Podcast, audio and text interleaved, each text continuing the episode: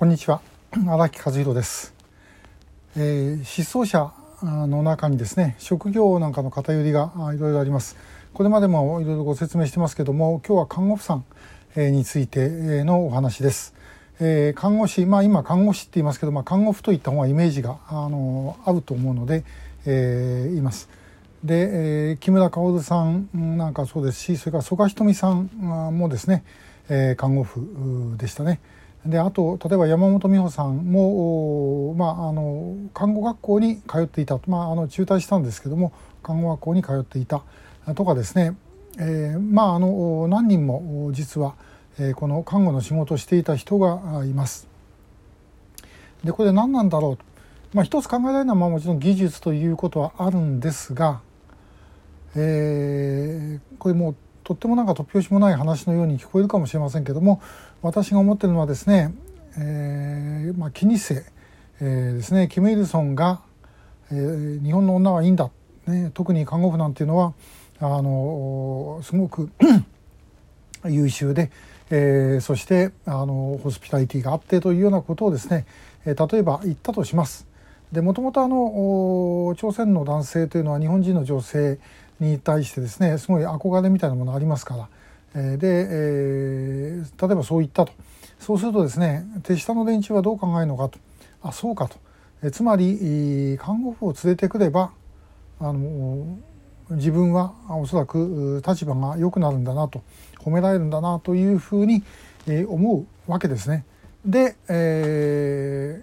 ー、まあその拉致をするという中でその一つの、えー、コードとして選択肢の中に看護婦というのがですね入っていたということではないだろうかというふうに思います。というのはあの看護師看護婦の場合ですね、えー、時期が、まあ、あのかなり、1960年代から90年代まで、えー、分散しています。職業としては あの多いんですけども時期的に分散をしていて集中している時がない。えー、ということを考えるとですねやはりあの連れてくる特に女性の場合は、まあ、これ以外にはあの電話の関係この間申しましたけども電話の関係とかですね、えー、あるいはあの織物関係、えー、糸編の関係のですね洋裁学校とか、まあ、そういうようなあの衣服に関する職業というようなものにいろいろ、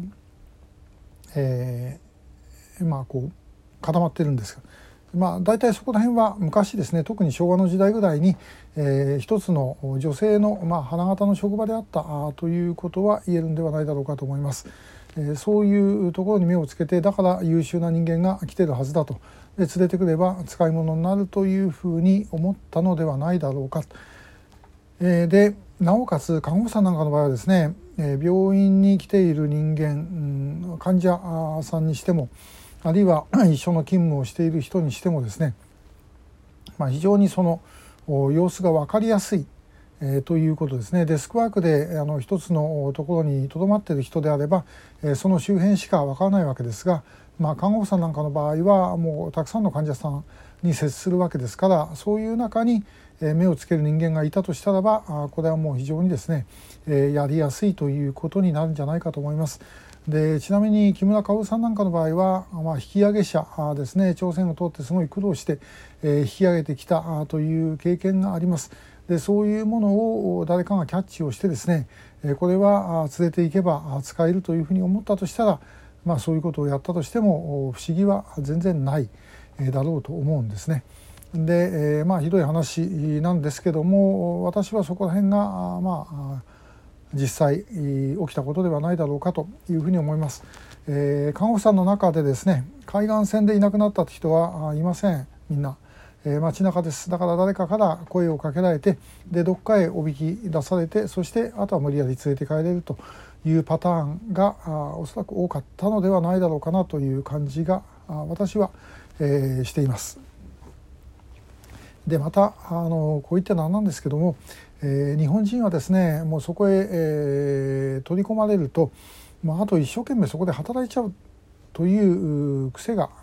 癖というのか国民性があるように思います。えー、予備役ブリボンの会の副代表やってる伊藤助康元海上自衛隊特警隊のですね、えー、専任小隊長ですが、まあ、彼の言葉に日本人に一番向いてる職業は奴隷だというのがありました。で、えー、まああのある意味、えー、当たってる部分はあるんですねやっぱりそういう場に置かれるとその場でともかく一生懸命やろうとしてしまうと、えー、だから連れてくる人間にとってはこんな使いやすい、え、ものはない。で、えなおかつですねおそらくそういう人たちに対して、えーまあ、あの映画の「恵みの恵みへの誓い」なんか出てきますけどもお前お前たちの国はもともと我が国を収奪してひどいことをしたんだ、ね、だからお前はあの償いのために、えー、ここで働かなきゃいけないんだというふうに今すり込んね洗脳していくわけですね、えー、そういうことが、まあ、あったのではないだろうかと。まあ、あのいろんな意味で、えー、看護婦さんというのはそういうものに非常にですね、えーまあ、ぴったり来てしまっていたということだと思います。でもやっぱり看護の特定失踪者非常に怪しい方が多いです。えー、ぜひですねもう一刻も早く情報を得てそして、えー、取り返さなければいけないと思います。今日もありがとうございました。